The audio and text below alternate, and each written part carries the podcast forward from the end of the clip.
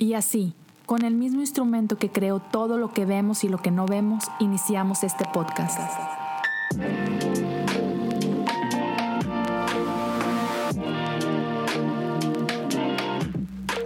Bienvenidos a Cosas Comunes.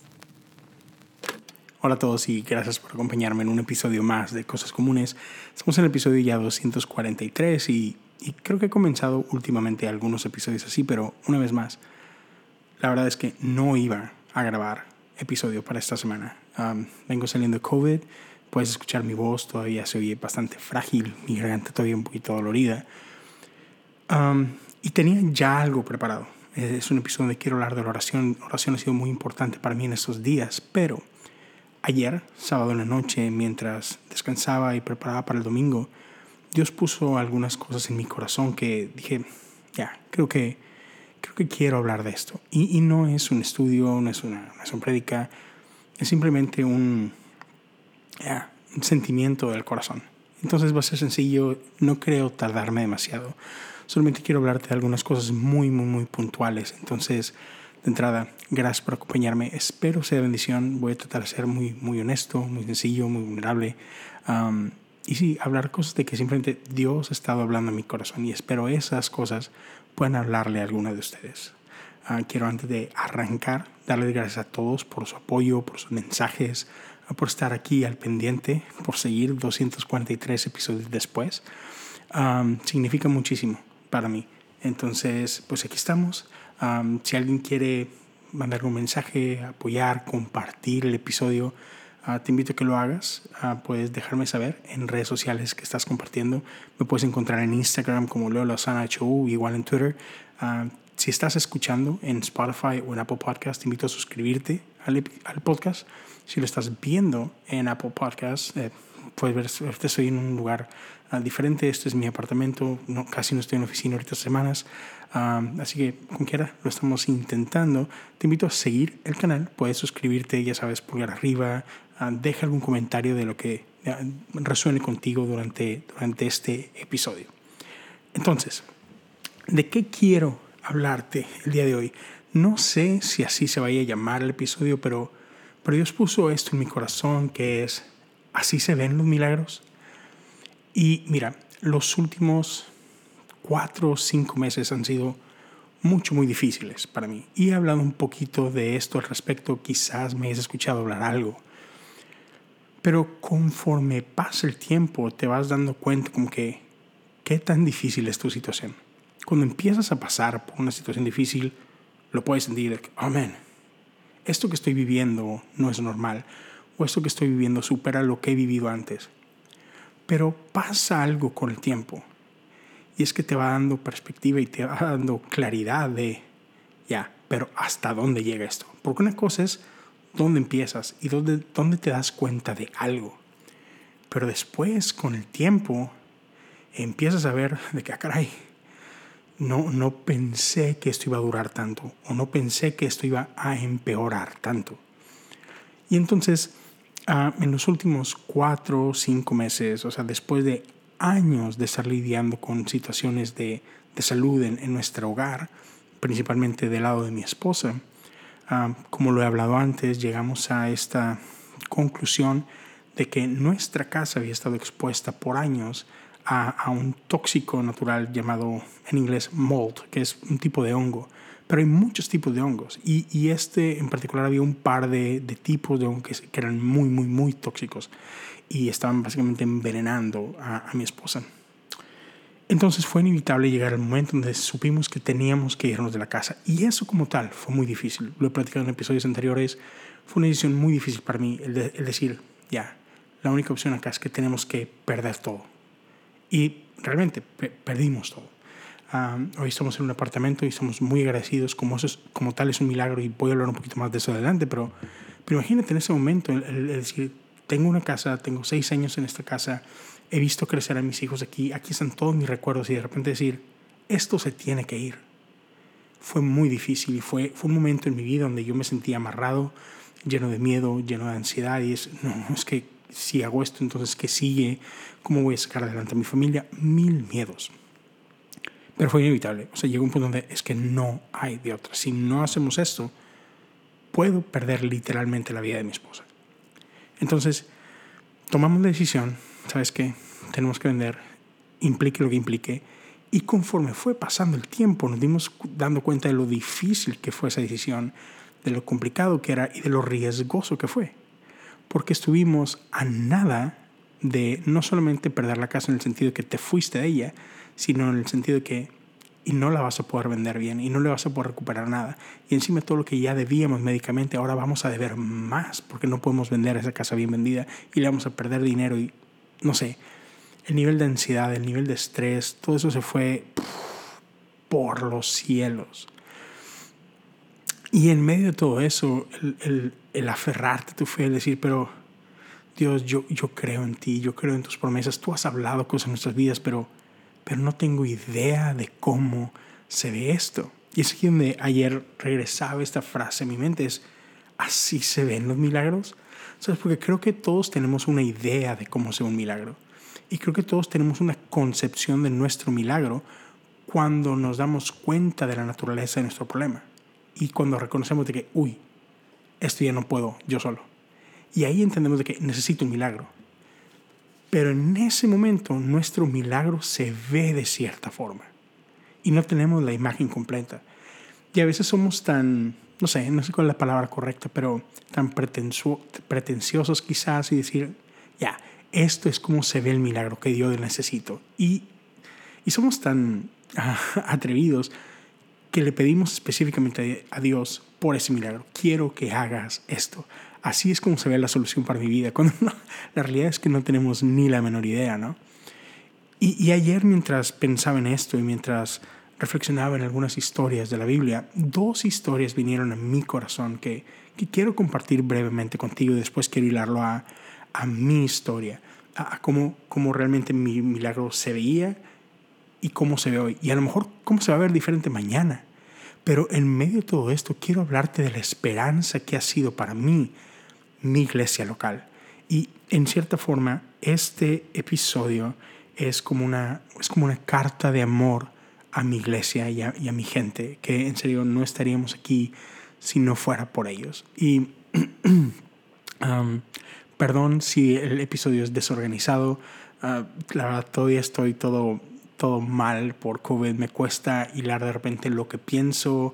Uh, creo que tengo las cosas muy claras en la cabeza, pero cuando las comunico a veces todavía se me atora. Entonces traté de hacer algunas notas, voy a leer un poquito porque sería un desastre, sí, de por sí, creo que es un desastre, pero ya, espero que, que, que, puedas caminar conmigo durante, durante este tiempo. Y mira, dos historias que te quiero contar, una está en el Antiguo Testamento, una en el Nuevo Testamento. Una tiene que ver con Elías y los profetas de Baal, y la otra tiene que ver con María, Marta, su hermano uh, Lázaro y, Jesús. Entonces, la primera de las historias la podemos encontrar en el primer libro de los reyes, vers, capítulo 18 y versos 20 en adelante. Y quizá conozcas la historia, ¿no? Tenemos a, un hombre de Dios, Elías, el profeta. mi hijo mayor se llama Elijah en honor a este profeta. Es un, es un, es un nombre que importa mucho para mi vida. Pero Elías tenía una idea del panorama de Israel. Y cuando leemos esta primera historia, podemos ver como que el milagro es, cayó fuego del cielo. Y sin duda, fue, fue una señal milagrosa, fue un portento de parte de Dios, ah, fue algo impresionante, sin duda algo milagroso en sí mismo. Pero después de reflexionar bien en esto y, de, y de leer un poco y de leer tranquilo, Creo que ese no es el verdadero milagro que ocurrió en la vida de Elías. Ese fue el milagro inicial y el milagro que él creía que necesitaba. Porque aquí tenemos a este hombre que se creía solo, solo ante un pueblo rebelde y se creía el único del lado de Dios. Y entonces con esa bravura que lo caracterizó, reta a los profetas de Baal y reta a los reyes de Israel. Y ya, y hace este, este torneo, por llamarlo de alguna forma, donde dice, a ver, su Dios y mi Dios. Ustedes que están lejos de Dios y yo que estoy del lado de Dios. Vamos a la guerra y vamos a ver quién, quién sale ganador acá, ¿no? Conocemos la historia, llegan a este acuerdo, a aquel Dios que haga descender fuego del cielo es el Dios verdadero y pues los que pierdan, pierden la cabeza con, con todo.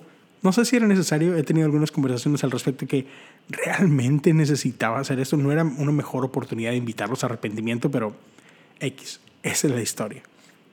Entonces sabemos, empiezan por ahí primero los profetas de Baal y empiezan a hacer sus cosas y ya. Finalmente no pasa nada, ¿no? Sabemos que Elías hasta se burla de ellos y demás, y después viene su momento. Y viene el momento en el que él ora, levanta su voz a Dios, él clama por una respuesta de parte de Dios, y Dios, siendo fiel a Dios, hace su parte y manda fuego del cielo. Y, vemos este primer gran milagro suceder. Y, y pareciera que ahí está, se acabó. Ese tiene que ser el final de la historia, porque a final de cuentas Elías obtuvo el milagro que necesitaba, por el que estaba orando, y tuvo esta gran victoria. Y sí, uh, terminó destruyendo a los profetas de Baal y demás, pero, pero sabemos que la historia no terminó ahí. Sabemos que después de eso es amenazado por la reina y contra todo pronóstico Elías, quien acaba de experimentar a Dios de una manera impresionante, tiene miedo de la reina y huye por su vida. Y me parece súper interesante cómo en este huir, cuando él pensaba que, que, eso es lo que necesitaba, que eso es lo que hacía falta para traer plenitud a su vida, para traer plenitud a su ministerio, para traer plenitud a su propósito, cuando parecía que ella lo logré, puedo estar tranquilo. La realidad es que no. La realidad es que había un vacío, seguía habiendo un vacío en su corazón, a pesar de que había experimentado a Dios en lo portentoso. ¿Y cuál es la historia? Es que él huye y que va y que se esconde. Y vemos momentos en su vida en el que él se detiene debajo de un árbol y lo que quiere es morirse. Él se reconoce como un fracaso, él reconoce que su vida no, no es lo que él esperaba y está cansado y se siente solo y clama a Dios y le dice, ya, así que llévame de aquí, terminemos con esto. Y no me recuerdo si en algún, en algún momento incluso dice que no soy mejor que mis padres, ¿no? Elías se sentía completamente solo. Se sentía ya que no había logrado nada. Y llega un momento en que me encanta cómo Dios empieza a tratar con su corazón, Dios comienza a tratar con su identidad, Dios empieza a tratar con, con su vida, con su ego, Dios empieza a cuidar de él y a fortalecerlo y a darle descanso, a darle estas cosas que Elías no pensaba que necesitaba. Elías pensaba que ser valiente para Dios era simplemente ser arrojado y pelear y retar a otros cuando lo que él realmente necesitaba en su vida era, ten paz, descansa en mí, disfruta de mí. Y, vemos como después Dios lleva a Elías a, este, a esta cueva, ¿no? Donde tiene este, este gran encuentro con Dios.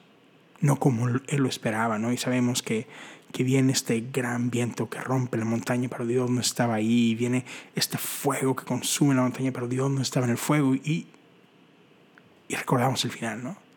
Que de pronto Dios se presenta a sí mismo como un ciblo apacible, como este, como este susurro.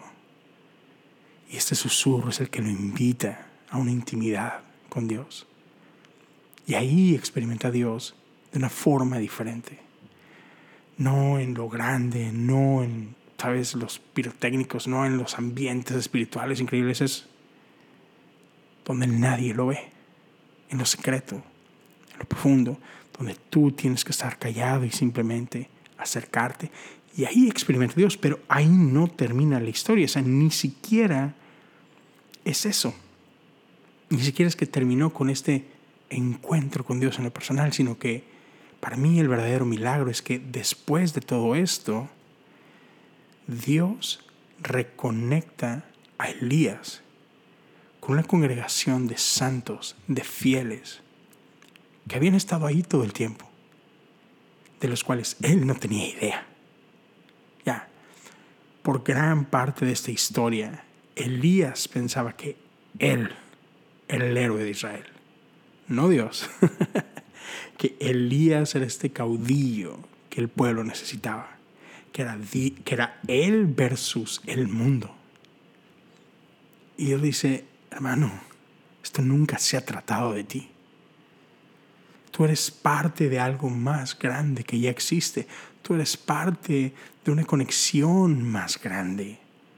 Hay gente que me ama y de, quienes tú no tienes idea y con quienes no has, no has tenido relación. Elías, tienes que dejar de luchar solo. Ya, esto no se trata de ti. Tú no eres el único. Yo tengo un plan para toda una nación, para todo un pueblo, para, para todo un mundo. Creo que el milagro más grande de Elías fue precisamente ese, el, reconocer que no se trataba de él, el reconocer que, que hay más, que hay un pueblo ahí afuera y que uno de los peores errores que podemos cometer nosotros es desconectarnos. Es que se nos sube a la cabeza y creer que nosotros somos la respuesta que el mundo necesita. No, no, el mundo necesita a Dios. Y hay un mundo ahí afuera que está buscando a Dios. Y lo que Dios está haciendo contigo no lo está haciendo solo contigo. Dios está haciendo cosas con mucha gente. Y creo que eso es a veces algo que perdemos de vista. La segunda historia, la segunda historia tiene que, que ver, como te mencionaba, con María, Marta, Lázaro y Jesús. Y, y en el caso de ellos, igual. La historia comienza con un hermano enfermo, no con un hermano muerto. Empieza con un hermano enfermo. Y para Marta y para María, el milagro se veía como un hermano sanando. Se veía como un clamor a un amigo de quienes se sabían amados y sabían quién era este, este amigo, sabían lo especial que era Jesús y, y para ellos el milagro era Jesús va a responder a nuestro amor y va a venir antes de que sea demasiado tarde. Va a venir y va a sanar a nuestro hermano. Así es como se ve nuestro milagro. Perdón. Sin embargo, conforme vamos viendo la historia, sabemos que no es así como termina esto que ellos pensaron que era lo peor, una enfermedad, termina en muerte.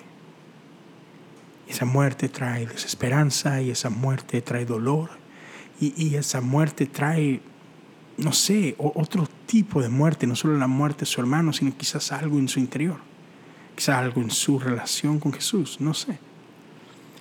Pero Jesús sabe lo que está pasando todo el tiempo. Jesús es paciente, Jesús no es intempestivo, Jesús es, obediente a la voluntad del Padre. Y cuando Él escucha por primera ocasión de que, hey, tus amigos, quienes te aman, te necesitan, Él dice, ya, esto puede esperar. Tranquilo, todo va a estar bien. Jesús conoce los tiempos. Cuando Jesús decide responder y van y visitan a María y a Marta, Jesús llega ante la noticia de que su amigo dormía su amigo está muerto. Y ante el dolor que él ve, Jesús es movido en compasión. Ya. Y Jesús llora con ellos. Jesús llora con quienes lloran. Jesús se mueve con el dolor que hay en María y que hay en Marta y tiene, y tiene una conversación con ellos y anima su fe y sabemos que eso es importante.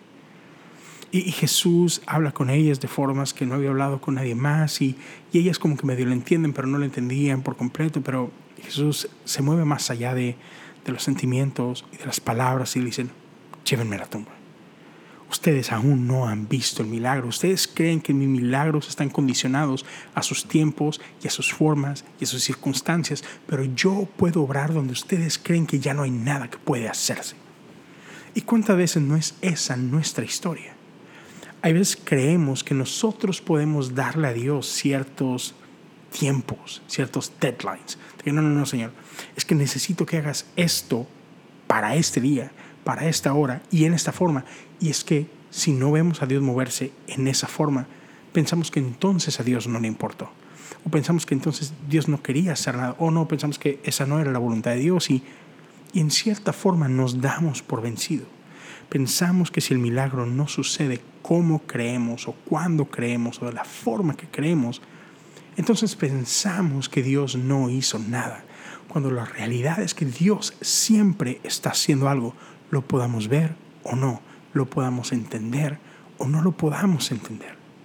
Entonces me encanta como finalmente en obediencia, con todo y todo, a pesar del dolor, a pesar de los sentimientos, a pesar de todo lo que logran entender, Jesús les dice, llévenme a la tumba y ellas obedecen y lo llevan ahí. Y aún estando ahí, le tratan de dar explicaciones de que, no, ¿cómo que, cómo que remueve la, la piedra? Este hombre ha muerto cuatro días, o sea, ya no hay nada que hacer. Sin embargo, Jesús siendo Jesús, hace lo que solamente Él puede hacer. Remueve la piedra, llama por Lázaro el que estaba muerto deja de estar muerto. El que no podía oír, sus oídos son abiertos. El que no podía moverse, ahora se puede mover. Donde no había aliento, ahora hay aliento. Donde no había vida, ahora hay vida. Donde había desesperanza, ahora hubo esperanza. Donde había dolor, ahora hay gozo. Y todo esto sucede en un tiempo donde nadie pensó que podía pasar. El milagro de Jesús no fue en lo privado, fue en lo público. Este milagro que vemos aquí otra vez no pasó bajo los medios convencionales ni lo que ellos esperaban, sino que vino a desafiar todo lo que creían de la vida y de la muerte, de lo eterno y de la resurrección y, de todo y de quién es este hombre. Ya. Y si somos sinceros, creo que en medio de todo esto, cuando, cuando pensamos en esto de que así ah, se ven los milagros y, y, cuando tratamos de medir a Dios con estas cosas, creo que hay muchos miedos que funcionan en nuestra vida. Y es que a veces creo que estamos tan desesperados por ver un milagro de Dios porque creemos que, que Dios no puede hacer más allá de ciertas cosas. Entonces como que nos da miedo hasta dónde se puede ir esto. Porque, hey, en el momento que reconocemos que necesitamos de un milagro, ya nos sabemos superados. Estamos claros, ¿no es cierto? O sea, si estamos orando por un milagro es, ya, sí, todo ha superado mi capacidad. No hay nada que yo pueda hacer con mis recursos económicos, no hay nada que yo pueda hacer con mis recursos sociales, no hay nada que yo pueda hacer con mis recursos cognitivos o, de, o de networking, no hay nada que yo pueda hacer con, con mis tablas y mis favores y mis amistades. O sea, no puedo hacer nada por ningún lado. Y eso ya de por sí nos da miedo, porque, porque reconocemos que todo lo que pueda pasar ya no depende de mí. Y eso es un lugar muy difícil en el que podemos estar. Pero si eso le añades, y esto todavía podría empeorar más, o sea, esto, esto todavía se puede salir más de mi control. No, no, no, no, no. E, eso, eso nos da mucho miedo. Eso provoca mucha desesperación, mucha angustia. Uh, ya, así que si, ahorita siento que ya no puedo, o sea, ¿qué si tiene que ir más allá? De plano no voy a poder, ¿no? Pero me encanta que Dios nos muestra vez tras vez que nuestras limitaciones no son sus limitaciones. Y quiero cerrar con esto, quiero traerlo a casa. Decía que estos han sido los, los, meses más difíciles de, de, mi vida y no tenía idea qué tan difícil iban a ser. y ayer me disponía a escribir una carta para mi iglesia que, que tengo que terminar y que quiero hacerla pública para ellos, ah, tanto para nuestra congregación en inglés y en español y todos ellos. Y una de las cosas que escribía es que de no ser por ellos, yo podría describir los últimos cuatro a seis meses como un infierno. Ya. Pero ahorita no me puedo atreverle a llamar de esa forma. Porque mi iglesia no permitió que mi situación se convirtiera en un infierno. Pudo serlo. O sea, cuando digo que, que no iba a ser un infierno, no es porque no haya sido difícil, fue muy difícil. No es porque no me haya dado miedo, me dio mucho miedo. no es porque haya sido insoportable, porque por momentos se sintió insoportable. Pero algo que te puedo decir es que jamás nos sentimos solos. Y esto me lleva a las historias que leo en la Biblia acerca de quién es la iglesia y acerca de quiénes somos los cristianos. Porque puedes escuchar las historias en el, en el Nuevo Testamento, puedes escuchar las historias del libro de los apóstoles y puedes ver la generosidad de esos cristianos y cómo no se dejaban solos y cómo la gente vendía sus cosas para ayudar a otros y, ves el comportamiento que se supone que deberían de tener los cristianos. Y hay veces que solo se queda en eso, en cosas que leemos en una página o, historias que a lo mejor has escuchado que alguien ha vivido, pero, pero son lejanas. Son solo eso y, parecen fantasía y parecen un rumor y, ah, qué padre que le pasó a él, pero, pero a mí jamás me ha pasado, ¿no? Pero, pero yo quiero darte testimonio de lo que ha sido mi iglesia para mí. No, sé, o sea, cada una de las personas de mi iglesia han sido un milagro para mí, para mi familia. La manera como nos han rodeado durante ese tiempo, no solamente cómo lo hicieron, no, cómo lo siguen haciendo activamente todos los días. ya es, es impresionante como como un cristiano más en el mundo, puedo decirte, es, es algo que me llena de fe. Como su pastor, oh my God. Es algo que me, que me, que me humilla, que, de la forma más linda, ¿no? Es, es un honor increíble ser su pastor, es, es una, no lo puedo describir, lo que siento, decir, wow, esta es la gente con la que Dios me permite caminar, ¿en serio? Estos son los santos con los que camino día a día. ¿En serio? Estos son héroes. Esta no es gente común y corriente. claro, y tienen errores y son normales y son como yo.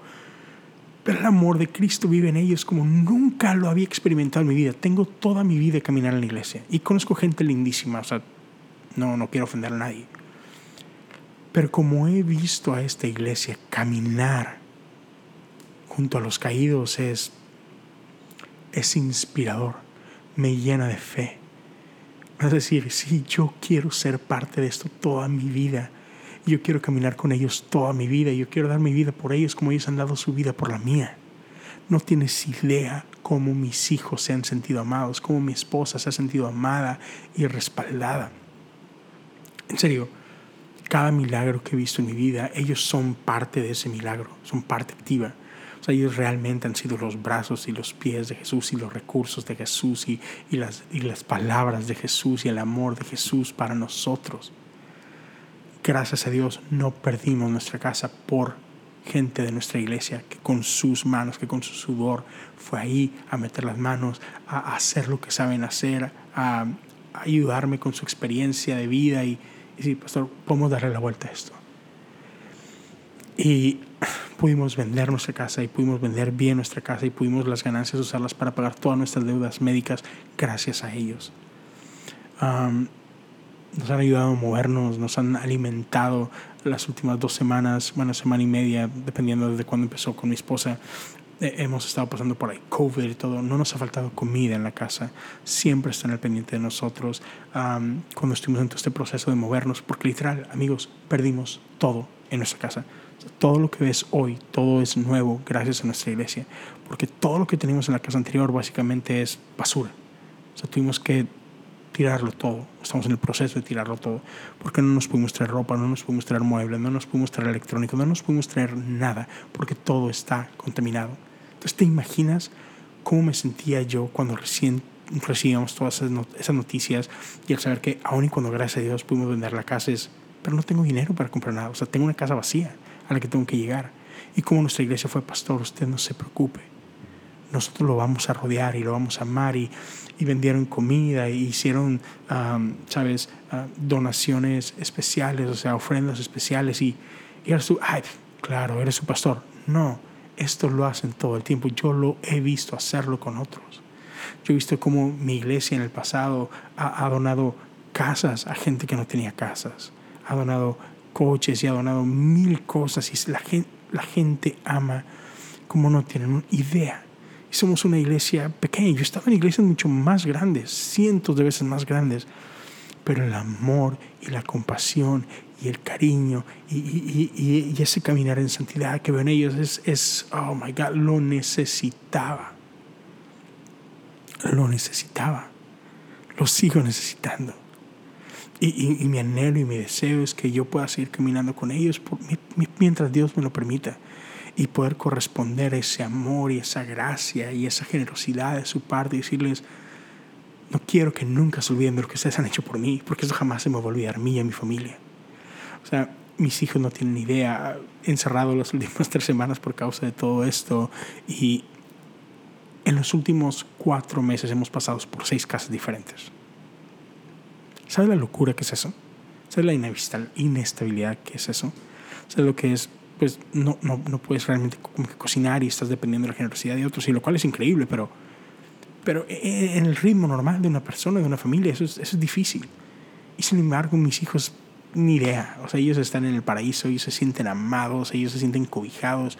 Igual mi esposa y yo, o sea, amén y, como todo el tiempo preguntando por nosotros y cómo más nos pueden ayudar y cómo están y orando por nosotros y mensajes y visitas y eh, los abrazos y ya eso es eso es el pueblo de Dios.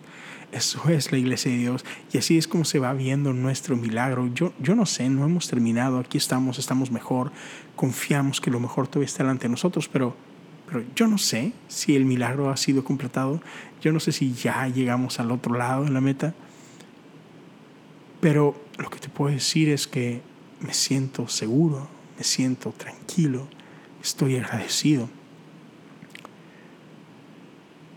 Confío más que nunca en Dios y en su provisión, porque sé que esto no depende de mí. Sé que no depende de yo, Elías, y soy el héroe, y yo voy a hacer... No, yo dependo de la comunidad de santos que me rodea. Y eso es algo bueno. Porque estoy rodeado de una gran, de una gran comunidad de santos. Gente imperfecta como yo. Pero que juntos amamos a Jesús y buscamos honrar a Jesús de la mejor manera que sabemos. Entonces con lo que quiero simplemente terminar el día de hoy es decirte, yo no sé cómo se ve tu milagro, pero quiero animarte a que a que camines en esta temporada de tu vida con con un corazón abierto, con ojos abiertos y con un corazón dispuesto a decir, Señor, yo no te voy a poner límites. Creo que esto es lo que necesito y se vale y ora conforme a tus necesidades, pero déjate sorprender por lo que Dios está haciendo en tu vida. Dios está en control y Él, él no falla. No voy a decir que todo va a ser fácil, porque créeme, mi vida ha sido un desastre, ha sido muy complicado y ha sido muy difícil y hemos llorado muchísimas noches, pero, pero Dios ha sido fiel. Y yo sé que son, hay frases muy cliché, lo sé y discúlpame, pero hey, si todavía hay aliento en tus pulmones, Dios no ha terminado. Si tú estás aquí, Dios no ha terminado. Confía en eso. Otra vez, no quiero decir que va a ser sencillo. Pero sé cómo termina la historia. Sé aquí o sé en la eternidad, no sé, pero, pero te puedo decir que todo va a estar bien. Déjate sorprender por lo que Dios está haciendo. Aprende a confiar. Aún en medio del misterio, aún en medio del dolor, en medio de la, del, no sé, pero, pero que la esperanza nunca cede en tu corazón. Que, la fe no se apague en tu corazón. Aférrate a la bondad de nuestro Dios. Pero de las formas no las conozco, pero sé que Dios es bueno. Podrás no sentirse bueno en lo que estás viviendo, pero, pero sé que Dios está ahí en medio. Sé que Dios está trabajando. La cruz no fue placentera, ¿no? Pero a todos nos encanta la historia de la resurrección. Hey, quiero milagros.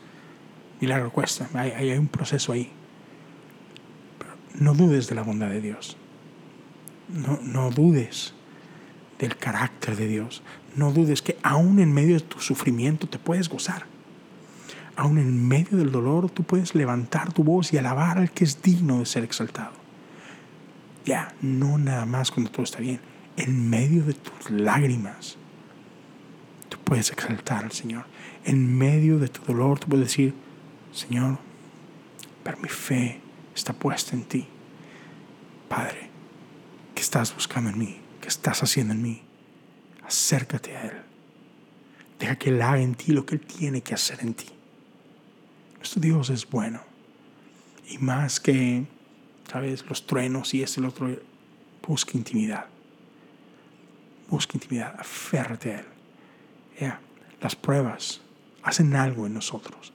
El dolor hace algo en nosotros. No busco el dolor, yo odio el dolor. Confío en que Dios está haciendo cosas buenas ahí y que al final del otro lado de esta experiencia, uff, todo con lo que voy a salir de ahí habrá valido la pena. No será un desperdicio. Entonces no desperdicies tu dolor, no desperdicies tu experiencia, no desperdicies este proceso difícil que estás pasando. Ora, ora, busca a Dios, busca sabiduría, Padre. ¿Qué estás tratando de enseñarme aquí? ¿Qué estás haciendo aquí? ¿Qué necesito hacer aquí? ¿Qué necesito renunciar? ¿A qué necesito morir? ¿A quién me necesito entregar? ¿Con quién me necesito rodear? ¿Dónde están aquellos santos que necesito en este momento? Busca, no te aísles. No te aísles y no quieras limitar a Dios, ni cómo es que Él se puede mover. Otra vez, ah, perdón si esto ha sido desordenado y, espero que haya tenido algo de sentido. Me siento un poco cansado, fatigado y, y, demás, pero, pero espero que esto sea de bendición para alguien. E, ese es mi corazón, que, que mi historia, que mi proceso pueda animar a alguien más que está pasando por un proceso difícil. Ah, si necesitas oración, si necesitas platicar con alguien, otra vez, búscame, puedes dejar un comentario aquí en YouTube, ah, puedes buscarme en privado por Instagram, Leo Lozano HU, manda un mensaje, platicamos, oramos. Si crees que esto puede serle de bendición a alguien, ayúdame a compartirlo. Compártelo en tus redes sociales, en WhatsApp, por correo, por mensaje, como sea. Pero si lo compartes en tus redes, ponlo por ahí en una story, quizás Spotify te ayuda a hacer eso bien fácil. Uh, cualquier forma, es si tú me ayudas a compartirlo, ayuda mucho. Si puedes dejar un, review en, Spotify o en Apple Podcasts, ayuda bastante. Si en YouTube te suscribes, si les pulgar arriba, si hagas un comentario, ayuda un montón. Y si alguien quiere apoyar económicamente, puedes hacerlo también a través de patreon.com diagonal cosas comunes. Puedes apoyar desde un dólar al mes. Ah, todo lo recibido es súper apreciado. Es invertido en esto para libros, para prepararme, para traerte algo mejor, intentar traerte algo mejor gracias por tus oraciones, gracias por tu compañía, gracias por tu amistad. espero sentirme pronto mejor. Sigan orando por mí. Ya extraño regresar a la rutina, quiero regresar a la, oficina, pero mi pastor me dio chancita de seguirme recuperando. ya, y otra vez, no iba a grabar nada, pero sentí que no podía quedarme callado y que tenía que ya, compartir esto con alguien. Entonces, si alguien está resonando con esto, ya, ten fe, ten ánimo. Dios es bueno no estamos solos en esto. Y bueno, hasta acá con ustedes. Gracias por acompañarme el día de hoy. Nos vemos y nos escuchamos la próxima semana. Dios te bendiga. Thank you.